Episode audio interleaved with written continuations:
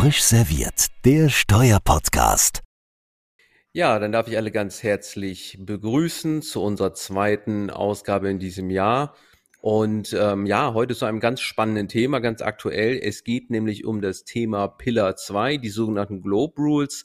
Da haben wir dieses Mal einen äh, wirklich äh, ganz spannenden Gast dabei, Andreas Bennecke aus dem BMF ähm, im Referat für internationale Unternehmensbesteuerung und war ähm, ja insbesondere bei der Entwicklung dieses Prozesses sehr eng für Deutschland mit eingebunden. Und Andreas, freut mich, dass du dabei bist und heute einige Einblicke uns gibst zu dieser ja, Herausforderung, die uns da äh, bevorsteht. Andreas, herzlich willkommen. Ja, hallo Arne und danke, dass ich hier sein darf. Und gesundes neues Jahr natürlich für alle in die Runde. So ist es gesundes Neues. Ja, die äh, Regelungen liegen vor. Das war ja ein etwas vorweihnachtliches Geschenk unter dem Weihnachtsbaum, fast was uns erreicht hat. Wie gesagt, ganz kurz vorm Jahresende haben wir äh, die Model Rules der OECD vorliegen, jetzt als Entwurf und dazu zeitgleich fast zwei Tage später, kurz vor Jahresende, 22.12., äh, die, die Richtlinie, auch als Entwurf. Und ähm, ja, ich glaube, es haben sich alle schon ganz intensiv äh, über die Regelung gebeugt und ähm, wir wollen das heute nutzen, um mal ein wenig einzusteigen, was uns da erwartet. Und ich glaube, Andreas, man kann schon sagen, das ist wirklich ein großer Wurf, der uns da erwartet, in jeglicher Hinsicht. Ich würde fast sagen, eigenes neues Unternehmenssteuerrecht für Unternehmen einer Größenordnung, 750 Millionen Euro. Wir wollen da mal ein bisschen versuchen einzusteigen. Will auch gleich sagen, wir werden es nicht schaffen, alle Details abzubilden. Da wird sicherlich es noch einige auch Nacharbeiten geben, weil das kann man schon auch eingangs sagen. Ich persönlich habe, glaube ich, noch nie ein System gesehen, was derart die Komplexitäten mit sich bringt. Also da werden wir sicherlich, und da kommen wir auch noch im Rahmen des Podcasts drauf zu sprechen, alle noch ein bisschen zu knabbern haben. Aber vielleicht, um mal nochmal einzuführen, was da eigentlich der Hintergrund ist. Wie ist eigentlich grundlegend diese Wirkung dieser Regelung? Es geht, ich versuche das mal eben einzuführen, Andreas, und dann steigen wir die Diskussion auch ein.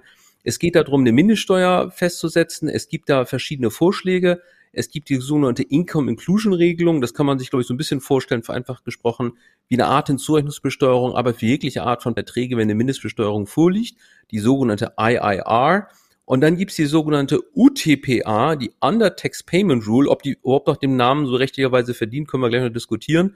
Da geht's da darum, dass man versucht, immer dann, wenn Gewinne im Ausland anfallen, wie man die ins Inland ziehen kann. Ursprünglich war ja der Entwurfsvorschlag auch zu sagen, ich habe eine Zahlung vom Ausland ins Inland und wenn der, äh, vom, Entschuldigung, vom Inland ins Ausland und wenn im Ausland der Empfänger das nicht besteuert, wird der Abzug eingeschränkt. Das ist jetzt in Regelung, glaube ich, gar nicht mehr so deutlich, ob das wirklich diese Einschränkung des Abzugs sein muss, ob es nicht auch anders erfolgen kann. Da können wir gleich mal drüber sprechen. Und dann last but not least gibt es auch noch den Vorschlag, in der Richtlinie zumindest, auch diese Domestic Top-Up-Text damit einzuführen. Ähm, ähm, also hier diesen, diesen, diesen im Aufschlag, Entschuldigung, das ist glaube ich auch nicht nur in der Richtlinie, ist auch in der OECD-Materialien, in beiden ist es glaube ich sogar vorhanden. Da gibt es auch diesen Vorschlag in der Richtlinie richtig. Jetzt das war's. In der Richtlinie gibt es eine Verpflichtung, diese IIA-Regelung und auch die UTPA, glaube ich, auch für innerstaatliche Sachverhalte anzuwenden. Das war der Punkt. Ja? Also da muss man nochmal unterscheiden. Das ist auch dazugekommen. Und ja, jetzt vielleicht Andreas, vielleicht magst du einfach mal sagen, wie, wie passt das da alles zueinander und vor allem auch, was ist mit der UTPA, wie funktioniert die jetzt eigentlich? Als ich es gelesen habe, war ich mir gar nicht mehr klar, ob wir wirklich den Abzug jetzt einschränken oder ob nicht vielleicht sogar eine Besteuerung ausländischer Erträge da droht. Aber vielleicht magst du das einfach mal erläutern. Ja. Ja, in der Tat. Also ähm, äh, vielleicht äh, mal äh, nochmal anzufangen äh, mit den äh, Globi-Regelungen. Äh, Im äh, November haben wir uns ja letztendlich erstmal äh, darauf verständigt auf OECD-Ebene. Wir haben jetzt die ähm, EU-Richtlinie vorliegen und ähm, die Globe-Regelungen, die haben ja noch eine kleine Schwester, die Subject Tax-Regelung, die wird halt noch nebenbei äh, verhandelt und da soll es auch noch bis Mitte äh, des Jahres ein MLI geben, was diese Regelung äh, umsetzen äh, soll.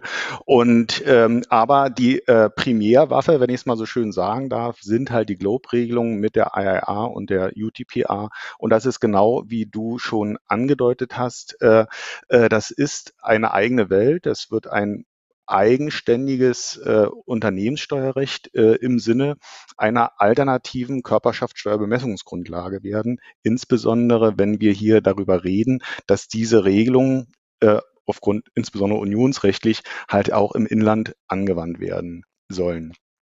Und ähm, vielleicht ganz kurz, die EU hat in ihrer Richtlinie vom 22. Ähm, fast punktgenau auf diesen OECD-Regelungen äh, aufgesetzt. Äh, sie hat allerdings einmal, äh, ist sie davon abgewichen, dass es, wie du schon sagst, äh, ein verpflichtender Ansatz und kein Common Approach mehr ist. Also wir haben in der EU äh, eine Verpflichtung der Mitgliedstaaten, diese Income Inclusion Rule und Annex Payment Rule einzuführen, dies dann auch für innerstaatliche Sachverhalte und dann auch aus primär rechtlichen Gründen, weil ja eigentlich die Globe-Regelung nur grenzüberschreitende Unternehmensgruppen betreffen, dann auch noch auf Large-Scale Domestic Groups. Also das sind ähm, Unternehmensgruppen, die rein national tätig sind und über 750 äh, Millionen Euro Umsatzgrenze haben. Äh, das ist schon erstmal so ein bisschen äh, das äh, Setting. Da sieht man, da kommt einiges ähm, auf uns zu. Und ähm, während man bei der Income Inclusion Rule immer noch sagen kann, ja, das ist eine modifizierte Hinzurechnungsbesteuerung, da kennt man sich mit äh, aus, ist ja die Anatex Payment Rule insbesondere als Backstop eingeführt worden. Denn natürlich wünschen sich alle, auch die OECD, dass die Anatex Payment Rule niemals zur Anwendung kommt. Aber sie kommt immer dann zur Anwendung, wenn halt die oberste Muttergesellschaft in einem Staat ansässig ist, der keine Income Inclusion Rule hat, entweder in einem Drittstaat. Ähm, äh, in der EU wäre es dann möglicherweise ja nicht der Fall. Äh, und äh, sie kann natürlich auch dann äh, Anwendung finden, selbst wenn der Staat der obersten Muttergesellschaft eine Income Inclusion Rule äh, anwendet, diese aber nur grenzüberschreitend anwendet, dann wird für die Gewinne des Mutterstaates mehr oder weniger geschaut, ob die niedrig besteuert sind und dann im Wege einer Anatex Payment Rule an die betroffenen Staaten äh, ausgekehrt. Und ähm, die Anatex Payment Rule war früher oder zumindest in den ersten Entwürfen, wie es der Name schon sagt, so ausgestaltet, dass man über ein Abzugsverbot von Betriebsausgaben nachgedacht hat. Denn Hintergrund äh, ist ganz klar.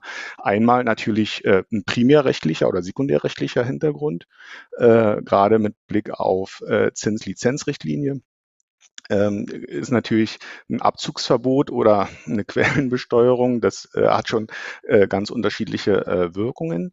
Äh, und ein anderer Punkt ist natürlich auch, ähm, da kommen wir auch noch später rauf, die Frage äh, der ähm, äh, abkommensrechtlichen Zulässigkeit der Besteuerung von extraterritorialen Gewinnen durch eine Tochtergesellschaft. Ähm, aber, und das ist dann halt auch mehr oder weniger im Zuge der Entwicklungen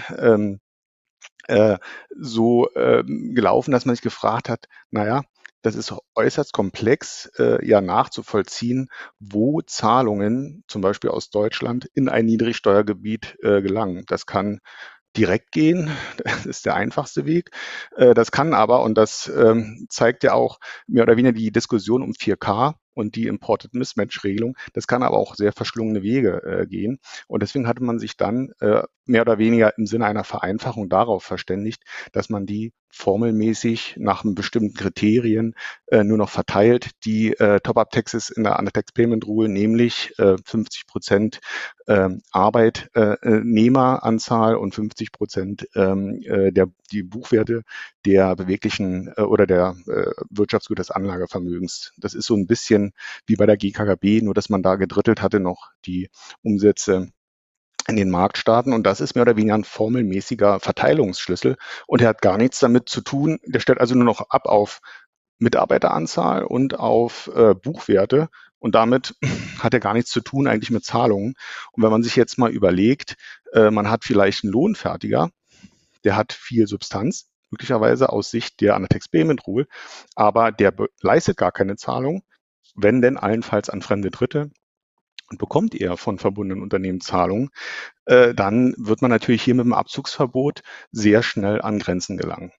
Die OECD lässt beides zu, Abzugsverbot oder Erhebung einer Steuer, während die äh, EU-Richtlinie vom Tenor her schon in einer, äh, äh, im Wording einer UTBR Top-Up-Tax ist.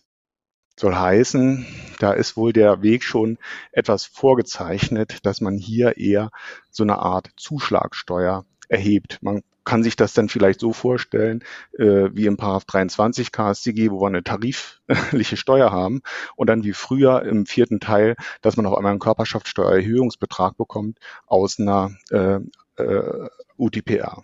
Also das vielleicht nur mhm. ganz kurz ähm, äh, um, äh, als Einleitung für die Wirkungsweise der Regelung. Und lass mich da mal eingreifen, weil das ist ja doch, glaube ich, eine wichtige Unterscheidung, auch dass beide Optionen zugelassen werden.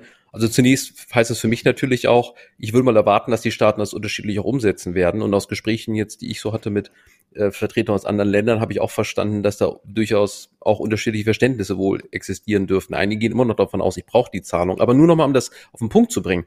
Das ist ja noch ein Unterschied. Der einen, an der einen Stelle beschränktes Abzugsverbot, da brauche ich überhaupt eine grundsätzlich abzugsfähige Zahlung, Zinsaufwand, äh, Lizenzaufwand oder vielleicht auch Wareneinsatz.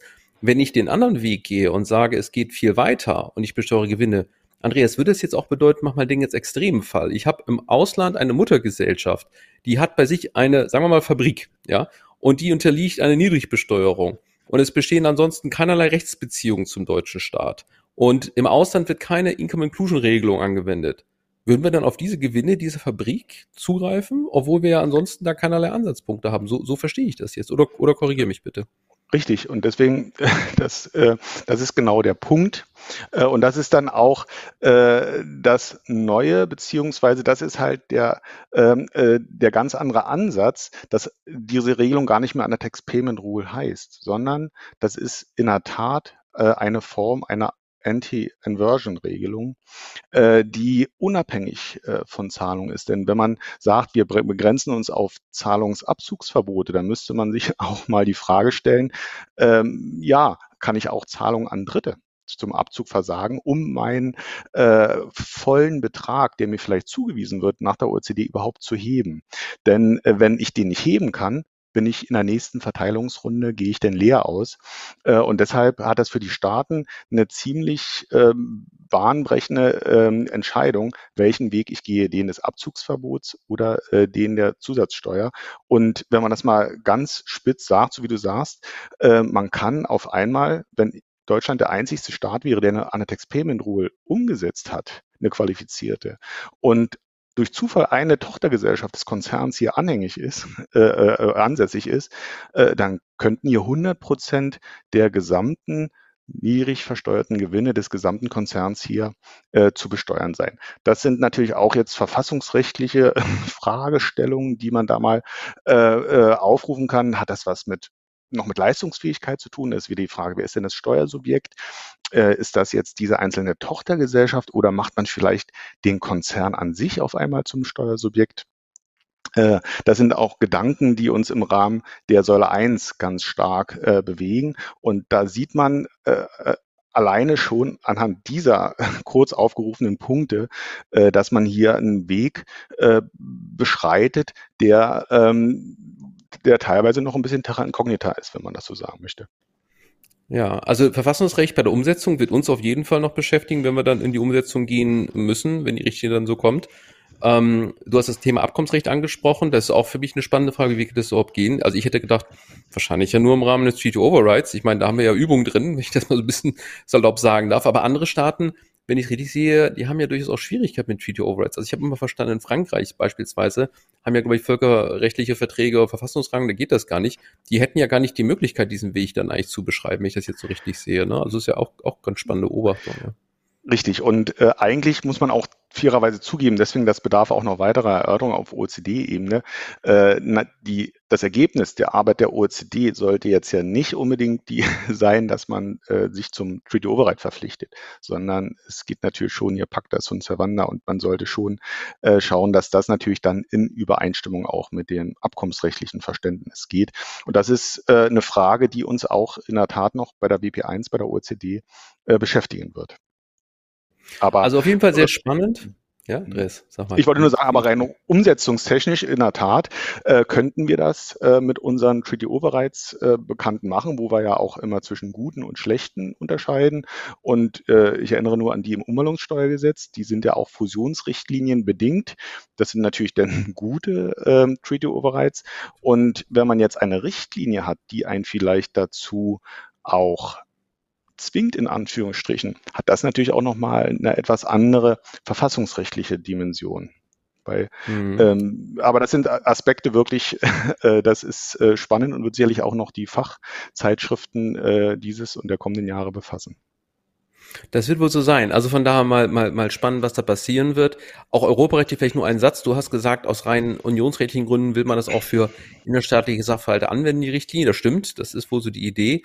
Man sieht nur interesseshalber, oder ich habe Interesse gelesen, dass direkt im Einleitungstext der Richtlinie der Hinweis gegeben wird, dass zugegebenermaßen nur sehr wenig Unternehmen überhaupt dann unter diese Konstellation runterfallen, die es verpflichtend anwenden. Da fällt für mich natürlich automatisch der Begriff der versteckten Diskriminierung, der da reinkommt, wenn es faktisch doch nur grenzüberschreitend erfolgt. Und übrigens in Deutschland wäre ja sowieso mit dem Steuersatz, den wir haben, mit 30 Prozent, kann man ja kaum sich Fälle vorstellen, wo man innerstaatlichen Sachverhalten die Regelung anwendet. Also unionsrechtliche Diskriminierungsfragen haben wir natürlich auch mit, mit dabei. Ähm, Andreas, wir hatten ja dazu auch schon mal Diskussionen auch, auch geführt. Da ist ja dann immer auch die Frage, ich habe das ja auch in der Festschrift weiter von Herrn Kessler mal versucht aufzuarbeiten, in welcher Form man versucht, dieses unsere Problem zu beheben.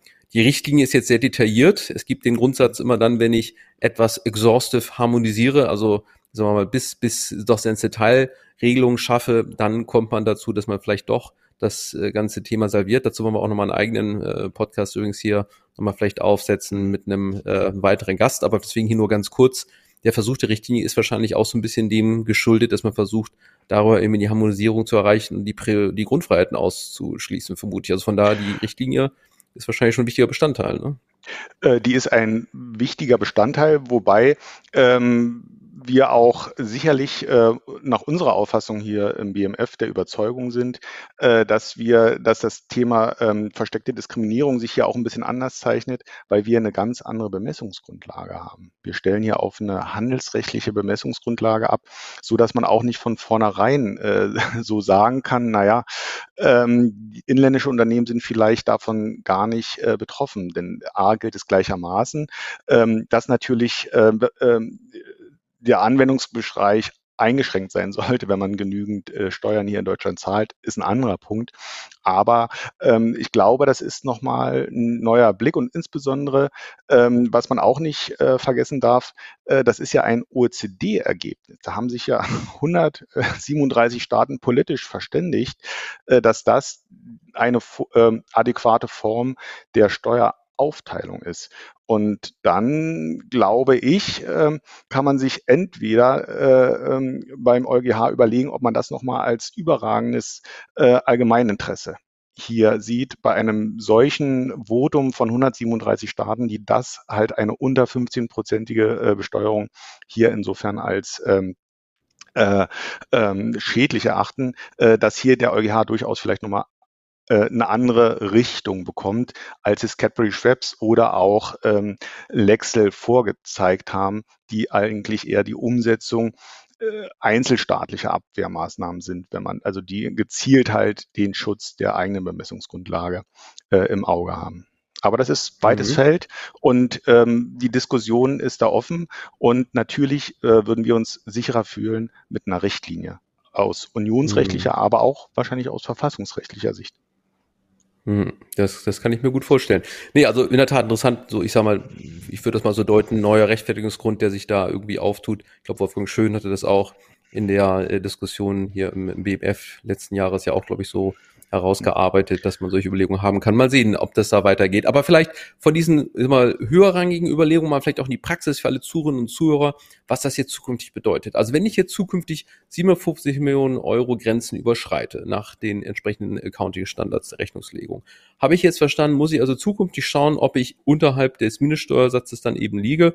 Das heißt, ich muss also die ausländischen Steuern eben nehmen, muss die durchaus nicht einfachen Bemessungsgrundlagenermittlungen da vollziehen. Also ich denke mal im ersten Schritt jetzt mal, deutsches Unternehmen geht über die Grenze, überwiegend wird das ja der Fall sein, wenn man in diese Kategorie reinfällt.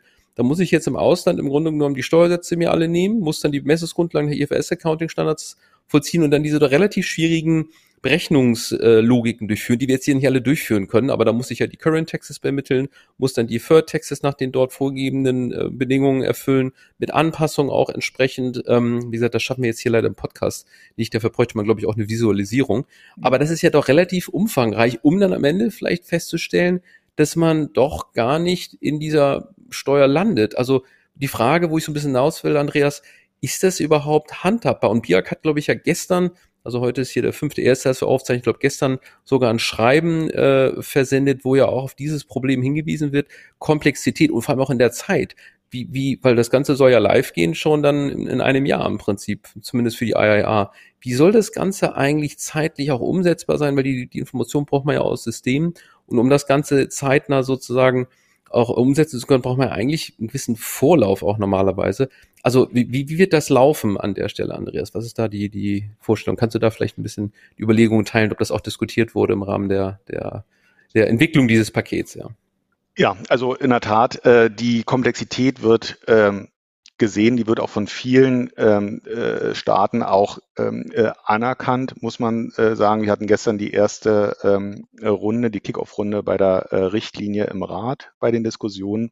Und da ist natürlich auch das Thema Komplexität äh, der Regelung ähm, äh, zur Sprache gekommen, insbesondere bei kleineren Staaten, die äh, vielleicht nicht so die Kapazitäten haben, bestimmte Sachen äh, umzusetzen. Äh, und äh, hier wird versucht natürlich an allen Ecken zu arbeiten. Einerseits äh, beginnen ab nächste Woche äh, Arbeiten an einem ähm, OECD-Musterkommentar, der soll bis Februar, äh, äh, hoffentlich noch Januar äh, finalisiert werden, dass man zumindest hier noch ein gesicherteres Verständnis über den Inhalt der Regelungen, äh, denn sie sind auch nicht heraus aus sich so verständlich oder äh, führen zu Fragen, die man äh, in der weiteren Praxis sieht. Dann soll es noch ein Implementation Framework geben. Es soll eine Administrative Guidance erarbeitet werden, dass man vielleicht hier Vereinfachungsmaßnahmen auch vornehmen kann. Äh, und dabei werden wir uns insbesondere auch beim OECD-Kommentar auf Sachen fokussieren, wo wir in der Tat hier an die Handelsbilanzen rangehen und vielleicht sogar andere Wertansätze erfordern, insbesondere beim Thema äh, Restructurings, äh, das ist das äh, Chapter äh, Kapitel 6 dort. Äh, und da muss man natürlich, äh, müssen die Rechtsanwender wissen, wie soll das denn praktisch äh, vollzogen werden, wenn hier Gewinne rausgenommen werden aufgrund einer Umwandlung. Mache ich das, indem ich die Gewinnsteuer freistelle oder indem ich halt dort die Buchwerte anpasse?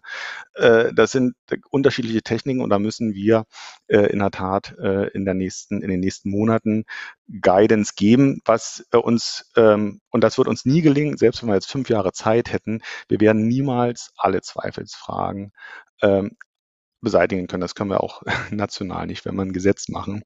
Äh, und deshalb äh, hoffen wir aber, dass wir so viel Komfort geben können, dass ab 1.1.23 die Sachen äh, angewandt werden können und möglicherweise ähm, wird es auch gerade im Zusammenhang mit der EU-Richtlinie wird man das auch diskutieren, wird es kein Problem sein, wenn vielleicht der eine oder andere Staat später einsteigt mhm. für die Umsetzung also das der Regelung. Das wäre, glaube ich, auf jeden Fall äh, wünschenswert, wenn man da noch mehr Zeit gewinnt, weil ich sage mal so ein bisschen, spreche jetzt ein bisschen vielleicht aus Sicht auch der Unternehmen, ich könnte mir schon vorstellen, dass wenn man solche äh, Berechnungen anpassen will, einfach systemseitig die Zahlen herausbekommen, das ist schon eine Schwierigkeit. Abgesehen davon, dass man sagen muss, auch das erstmal zu begreifen, ähm, auch wenn man sich ein bisschen länger schon mit Steuerrecht beschäftigt. Also ich weiß nicht, wie es allen Zuhörern und Zuhörern gegangen ist. Ich hatte schon durchaus, äh, brauchte etwas Zeit, um mal zu begreifen, was da so im Einzelnen alles passiert. Könnte mir vorstellen, dass es vielleicht anderen auch so geht. Und ähm, von daher glaube ich, mehr Zeit wäre schon hilfreich. Übrigens nur als Hinweis, auch für unseren Kooperationspartner Beck, der wird sich daran freuen. Wir haben zur Frage, wie man das Ganze führt, ob planen wir ein Seminar mit dem Beck Verlag oder Beck Verlag besser gesagt, plant da ein Seminar. Da kann man sich auch noch ein bisschen mit beschäftigen. Das sozusagen als, als ein Hinweis dort. Aber mhm. gut, ähm, ja, Andreas, Frage für mich wäre nochmal Vereinfachung. Ich habe mit hoher Spannung auf einer Tagung von der äh, äh geschätzten Deborah Schanz den äh, Darstellung gesehen, was sie fürs OECD-Sekretariat entworfen hat. Äh, welche Überlegungen es dort gibt. Also da gab es einen Arbeitsauftrag, habe ich verstanden, wo man versucht hat, so vereinfachende Regelungen zu entwerfen und wo man also zukünftig im Grunde genommen versucht, ja so, ich sag mal, Warnlampen zu, ähm, zu entwickeln, wann man sozusagen eigentlich davon ausgehen kann, liegt eine Mindestbesteuerung vor oder wann eben nicht, wann muss ich in die Prüfung einsteigen. Das hat für mich so ein bisschen fast wie eine Blacklist, Whitelist fast geklungen, auch wenn es nicht so genannt wurde. Ähm, vielleicht also im OECD-Bericht, glaube ich, gibt es da auch einen Hinweis, Safe Harbor-Regelung halt nennen die das da, glaube ich, in dem, in dem Papier. Ähm, EU-seitig habe ich das so noch nicht gefunden. Ähm, und wäre auch vom Hintergrund der Diskriminierung vielleicht auch so ein Punkt, wo man dann die Frage aufwerfen kann, ob das dann wirklich vom Hintergrund der ähm, ja, Gleichverhandlung zum Inland dann eigentlich auch wieder Druckpunkte dann auch setzt. Da habe ich also, wie gesagt, das nicht so gesehen. Kann man da irgendwo aus Sicht der Praxis vielleicht erwarten, dass das das Ganze etwas handhabbarer macht, dass man nicht jedes Land da im Einzelnen so berechnen muss, ob man drüber und drunter liegt und man ja vielleicht auch dazu kommen würde, Erwartungen wäre eigentlich bei bestimmten Ländern wird man nie nimmer unter die 15 Prozent kommen. Aber wenn ich ja trotzdem die Berechnung vollziehen muss, ist die Arbeit ja dennoch da und die Compliance. Kannst du da was zu sagen oder ist es noch sehr im Fluss und noch zu früh, um da Einschätzungen zu geben? Also was äh, ähm, zu früh ist im jetzigen Stadion noch ist, ist die Frage, wie wird die Administrative Guidance am Ende des Tages aussehen. Es gibt verschiedene Regelungen, De Minimis Rules, Safe Harbors und dann auch die Administrative Guidance, die soll genau ähm, ja äh, Vereinfachungsmaßnahmen äh, herbeiführen. Soll heißen, wenn ich jetzt eine nur eine Tochtergesellschaft in einem Land hat, die äh, einen geringen äh, Umsatz oder überhaupt äh, nicht nennenswert da ins Gewicht fällt, dann kann die auch äh, für die Steuerverlagerung kein nennenswertes Ge Gewicht haben, so dass man diese schon mal rausnehmen kann, diese Länder. Ähm, was anderes ist natürlich natürlich denn bei äh, größeren, komplexeren Strukturen. Und in der Tat, da ähm, soll eine Administrative Guidance erarbeitet werden, die genau äh, zu solchen Vereinfachungsmaßnahmen führen soll, dass man für bestimmte Länder, ähm, die in der Regel äh, äh, hoch besteuert sind, wo es dann zu keiner Top-Up-Tax kommt, äh, dass man da keine äh, Globe-Erklärung für diese Länder abgeben muss. Ähm, das klingt alles erstmal ganz ähm, äh, schön und einfach, nur in der Umsetzung ist es dann vielleicht gar nicht mehr so einfach. Äh, äh, weil ähm, man die Länder sich erstmal abstrakt einzeln anschaut. Und du hast es schon gesagt, äh, da kommen so eine äh, Warnlampen. Man könnte es auch, wir sind ja, leben ja in Zeiten der Ampel. Also äh, ähm, die stehen entweder auf äh, grün oder rot, äh, ähm, sogenannte Red Flags. Äh, und das sind insbesondere, wenn es ähm, Red Flags könnten Abweichungen natürlich von einer Handels- zur Steuerbilanz sein, dass man sagt, irgendwelche Notional Deductions, ähm, Forschungszulagen, Tax Credits ähm, äh, oder Abschreibungen äh, auf ähm, äh, Super Deductions auf äh, 200 Prozent der Anschaffungskosten. Das könnten sogenannte äh, rote Lampen sein. Und dem Augenblick, wo ein solches Land äh, so eine Red Flag oder eine rote Lampe hat, hat man zumindest erstmal ein Achtungssignal und müsste sich dann halt auf Basis äh, der multinationalen Unternehmensgruppe anschauen, äh, ja, wenn ich jetzt diese Red Flags dort zur Steuerbemessungsgrundlage wieder hinzuaddiere, ähm, wie sieht das da denn aus? Kommt man noch äh, zu einer solchen Niedrigbesteuerung? Das ist ein genau anderer Ansatz. Man folgte nicht mehr, äh, man schaut erstmal, was sind denn Abweichungen zwischen Steuerrecht, Handelsrecht und dann kommt man über die äh, tatsächliche Steuerbemessungsgrundlage äh, äh, in dem Land wieder ho äh, hoch durch Adjustierungen und schaut, ähm, ob man hier überhaupt eine vollständige Globerklärung abgeben muss. Die Frage ist nur, was sind denn hier irgendwelche Abweichungen? Äh, ist zum Beispiel Global Blending, also ähm, ist, wenn ein Land Freistellungsmethode oder Anrechnungsmethode hat, das beeinflusst ja auch die Tax Base. Und das sind alles Diskussionen, äh, die müssen noch geführt werden. Und selbst wenn man sagt, ja, wir haben hier ein einigermaßen System, was äh, zwischen ak akkurat äh, oder Effizienz der Globe und Vereinfachung äh, auch äh, abwägt, ist dann das, der Punkt, naja, zumindest der Staat, für den keine Globe-Erklärung abgegeben werden muss, zum Beispiel Deutschland, weil wir uns trotz roter äh, Flaggen äh, hat, glaube ich, auch die Debbie Chance für Deutschland ausgewiesen, als Hochsteuerland führen, würden wir trotzdem aber von den Unternehmen wahrscheinlich dann verlangen, so, äh, jetzt äh, wollen wir aber, brauchen wir hier äh, zumindest auch ähm, äh, Aufzeichnungen über die Mitarbeiteranzahl und über die äh, Buchwerte, die hier in Deutschland belegen sind, weil wir haben eine qualifizierte Annex Payment Rule und wir wollen gegebenenfalls unseren Teil vom ähm, niedrig versteuerten Kuchen abhaben. Also insofern versucht man, es äh, sind hier widerstreitende Interessenlagen äh, und das wird eine ganz spannende, interessante Sache. Äh, was ich persönlich glaube, wenn man Klarheit über die Funktionsweise des Systems hat und genügend Zeit in der Vorbereitung und äh, Digitalisierung der Prozesse wahrscheinlich in den Unternehmen, äh, wird das möglicherweise händelbar sein für die ähm, Jurisdiktionen oder auch für die Unternehmen. Aber äh, das ist natürlich noch ein weiter Weg und insofern äh, muss man sich jetzt erstmal darauf konzentrieren, dass man auch so viele wie möglich ähm, für äh, Unternehmen, die jetzt hochbesteuert sind, denn ähm, rausbringt äh, aus der äh, Verpflichtung zur Abgabe einer solchen Globerklärung. Denn äh, nicht nur die Unternehmen, auch die Finanzverwaltung muss Ressourcen bereitstellen, um die Sachen administrieren zu können. So ist das wohl. Und schauen wir mal, also ich glaube, da ein bisschen mehr Zeit scheint mir doch ein wichtiger Punkt zu sein. Aber gut, da werden wir mal die Diskussion weiter abwarten, auch ob die Richtlinie vielleicht da noch eine gewisse Öffnung noch erhält. Und das wäre natürlich wichtig jetzt auch für den deutschen Gesetzgeber, um zu sehen, in welchem Rahmen er sich überhaupt bewegen kann. Ähm, vielleicht, also trotzdem heißt es, nehme ich mal mit, so oder so, mal mehr Verwaltungsaufwand für die deutschen äh, Mutterkonzerne sozusagen. Jetzt nehmen wir mal die andere Betrachtungsweise rein. Wenn ich jetzt einen ausländischen Mutterkonzern über mir drüber habe, also die deutsche Tochter eines ausländischen Mutterkonzerns, da sind wir doch häufig in der Situation ja auch, dass da oben vielleicht irgendwo ein US-Unternehmen sozusagen darüber äh, hängt, weil einfach doch ja eine ganze Reihe Investitionen eben aus diesem, aus diesem Land ja auch kommen. Und da ist natürlich die ganz spannende Frage, Stichwort Guilty Coexistence. Also da gibt's ja momentan die Beschreibung, vielleicht auch allgemein bekannt, ob man Guilty anpasst, Guilty hat ja ein sogenanntes Global Blending. Global Blending heißt, dass ich also die Mindeststeuer über alle Länder verteilt mir anschaue, während ja eigentlich Pillar 2 davon ausgeht, ich muss länderbasiert dann auch vorgehen. Wenn ich mir also dann einfach vorstelle, ich habe bei einer Global Blending heißt es ja auch, wenn ich Gewinne habe in einem Land, einem Steuersatz von 0 und anderer Steuersatz von 30. Beide haben 100, 100 Gewinne, macht einfache Kopfrechnung 15 Prozent. Mhm. Ich bin dann hoch besteuert. Zeigt auch ein bisschen das Problem, werde ich natürlich beim Jurisdictional Blending dazu käme, das eine Land mit den 0 Prozent müsste dann eben besteuert werden. Also so gesehen doch durchaus ja erhebliche konzeptionelle Unterschiede. Jetzt ist es so, in den USA soll das aufgehoben werden, man will vom Global Blending hinweg zum Jurisdictional Blending, aber so einfach ist das ja auch nicht in der Politik, auch für Herrn Biden nicht. Und da gibt es ja durchaus, was man so momentan hört, doch Unsicherheiten, ob das überhaupt kommen wird. Ähm, wie, Andreas, wie ist das? Wie müssen wir uns jetzt vorstellen? Können wir zukünftig darauf vertrauen, wenn die Amerikaner ihre Guilty-Regelung haben? Das ist ja die amerikanische Mindestbesteuerung. Reicht das aus? Weil nochmal zur Erinnerung für alle, immer wenn ganz oben irgendwo ein Land ist, was eben eine Mindestbesteuerung IRA anwendet und stellt Guilty wäre eine IRA, dann wäre man ja raus und die UTPA wäre geblockt.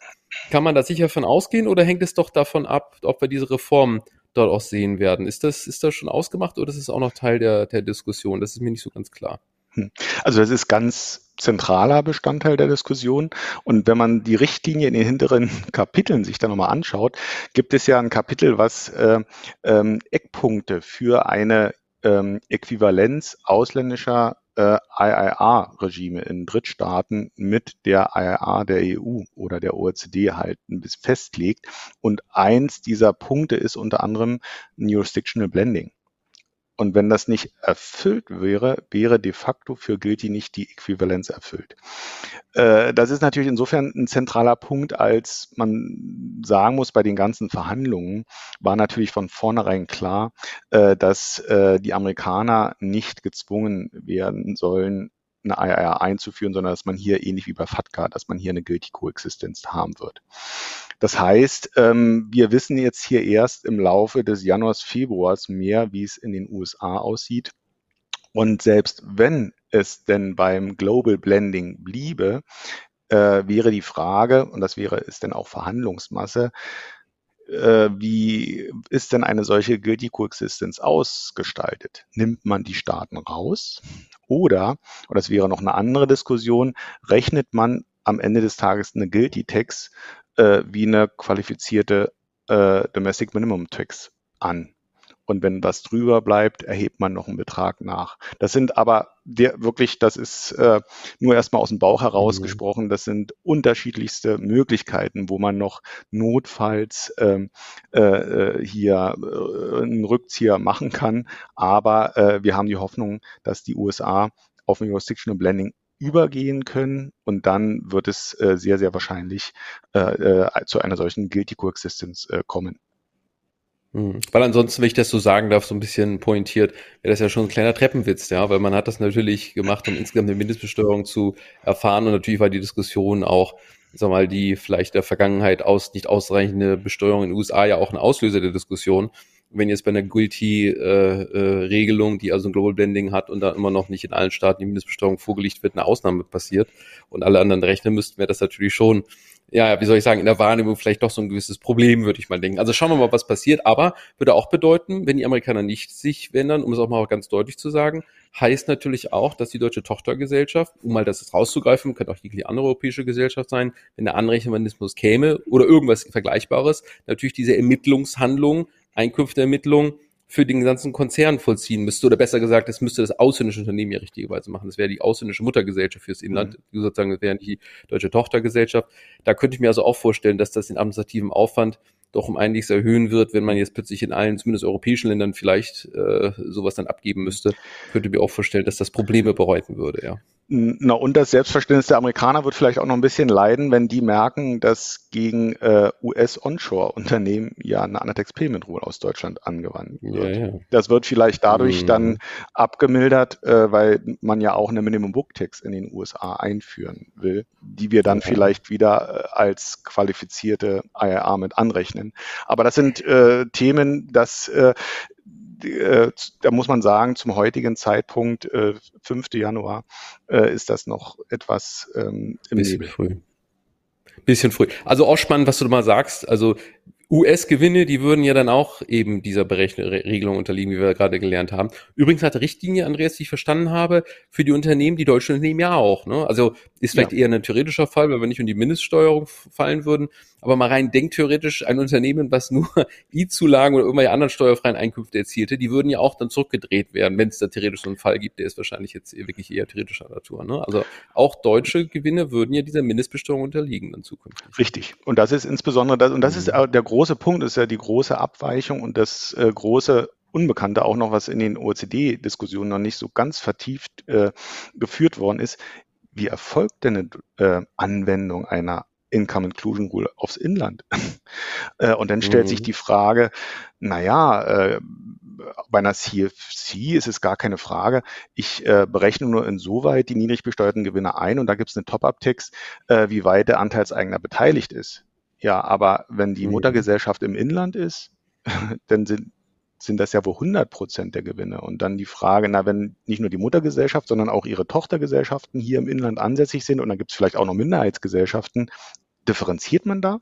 Oder was ist, wenn es mhm. eine zwischengeschaltete äh, Muttergesellschaft gibt und daneben gibt es auf einmal eine Schwestergesellschaft dieser äh, Mutter? Lässt man die jetzt aus? Ähm, mhm. Und das sind so Diskussionen, die werden jetzt äh, durchaus äh, fast mehr vorangetrieben äh, durch die Richtliniendiskussion, weil das äh, mhm. ja ein prägender Bestandteil ist der EU-Richtlinie. Absolut. Also da wird, glaube ich, noch dieses Jahr uns sehr viel erwarten. Andreas, letzte Frage oder eigentlich vorletzte Frage. Äh, die Domestic Top-Up Tax ist ja auch reingekommen. Einige Mitgliedstaaten hatten ja darauf hingedrängt. So ist sie jetzt auch vorhanden. Damit haben die Staaten die Möglichkeit, noch bevor andere Staaten zugreifen, nochmal selbst auf die Mindestbesteuerung hochzugehen auf 15 Prozent.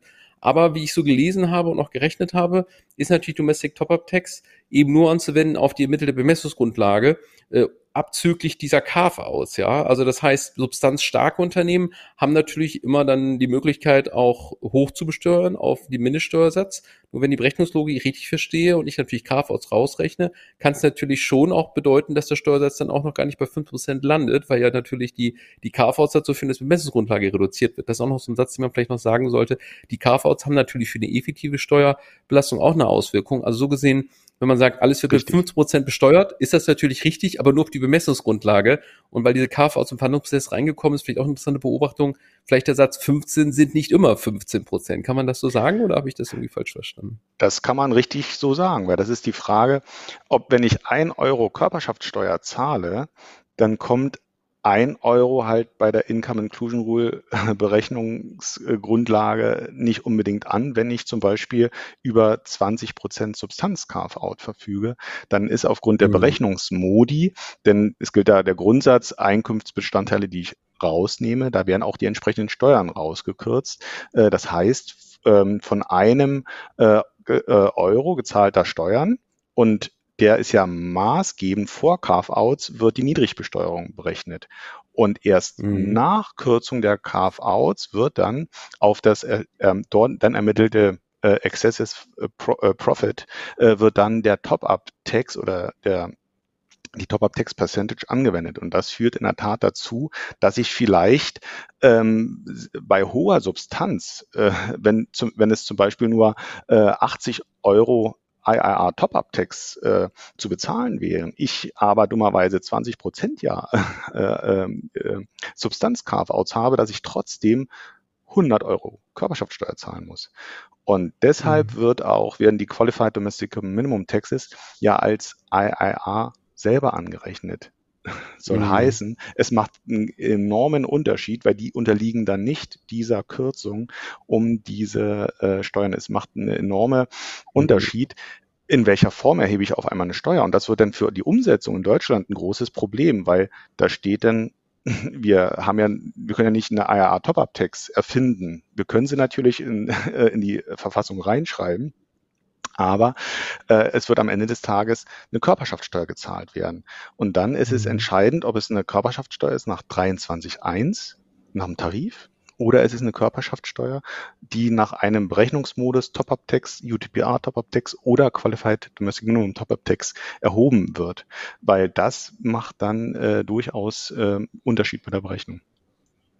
Also das heißt standortpolitisch, wenn man jetzt zukünftig sich besonders gut darstellen will, als Standort attraktiv, besser gesagt, müsste man eigentlich sagen, Körpersteuer abschaffen, 15% Domestic Top-Up-Tax und den Staaten sagen, möglichst viel, standortpolitisch ist das ja auch gewünscht, viel Substanz, viel Arbeitsplätze schaffen, dann geht der Steuersatz immer weiter runter, was auch immer dann der, der maximale Wert ist, das kann ich jetzt hier nicht berechnen. Das wäre, glaube ich, so ein bisschen die Konsequenz daraus, ja.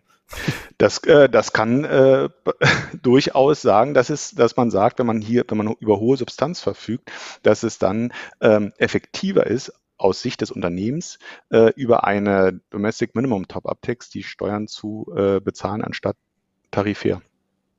Ja, interessant. Also solche Effekte, die da reinkommen durch diese Berechnungslogiken, die, wie gesagt, die, äh, glaube ich, setzen sich erstmal so fest, wenn man das Ganze durchdrungen hat. Also von daher, wir sind schon ein bisschen auch zeitlich hinaus. Jetzt ähm, hoffe ich, dass wir nicht alle zu sehr an den Geräten noch gelangweilt haben. Wenn wir ins, ins Sprechen kommen, mit Begeisterung über diese neue Regelung reden, dann ist das äh, vielleicht auch jetzt die Zeitpunkt hier, die Zuhörer und Zuhörer nicht mehr zu sehr weiter damit zu malträtieren. Hoffentlich war es hoffentlich ein bisschen spannend. Ich habe auf jeden Fall viel Spaß gehabt. Andreas, vielen Dank. Meine allerletzte Frage an dich ist nur Umsetzungswahrscheinlichkeit. Es sind ja noch ein paar offene Punkte dabei. Mehr oder weniger als 50 Prozent? Ich habe immer gelernt, mehr als 50 Prozent, das wird auf jeden Fall kommen glaube ich, dabei bleiben wir trotzdem noch bestehenden, verbleibenden restlichen Punkte, die ja dann noch diskutiert werden. Hätte ich, ich Auf jeden Fall. Es ist Anfang des Jahres ja. und die hoffen, wir sind hoffnungsfroh. Äh, aber man muss deutlich sagen, es wurde ein Package verabschiedet im Oktober. Säule 1 mhm. und Säule 2. Und ähm, es wird natürlich auch dann ein Thema sein, dass viele Mitgliedstaaten gegebenenfalls auch äh, erstmal äh, zögern, einer Richtlinie ohne weiteres zuzustimmen, wenn man noch nicht genügend äh, Fortschritt bei der Sol 1 gemacht wird, hat. Aber mhm. ähm, Fortschritt ist das Jahr, äh, das Wort für 2022 und insofern gehe ich davon aus, der Fortschritt wird kommen und damit ist die Umsetzungswahrscheinlichkeit über 50 Prozent. Nehmen wir das mal so mit. Ähm, ich weiß nicht, ob das jetzt die Unternehmen hoffnungsfroh stimmen wird angesichts der Komplexitäten, aber zumindest würde ich sagen, kann man das als ja Merkposten mitnehmen, dass es sich lohnt, damit frühzeitig zu beschäftigen. Wie gesagt, ich habe das schon festgestellt, ich habe, glaube ich, in meinen 20, 25 Jahren jetzt Steuerrecht selten sowas Kompliziertes gesehen. Also da wird man sich noch eine ganze Länge dran, Zeit dran laben dürfen und ähm, ja, das wird uns sicherlich noch viel beschäftigen. Andreas, vielen lieben Dank für die Diskussion. Es hat, hat mir viel Spaß gemacht. Ich hoffe, allen äh, Zuhörerinnen und Zuhörern auch. Und ähm, wünsche auch im Namen von ja, uns beiden, kann ich sagen, fürs äh, neue Jahr alles Gute, alles äh, gutes Gelingen, auch bei der Bewältigung solcher Regelungen. Und Andreas, dir nochmal ganz herzlichen Dank für die, für die Teilnahme. Ich danke, dass ich da sein durfte. Danke dir, Arne. Okay, also bis bald. Tschüss.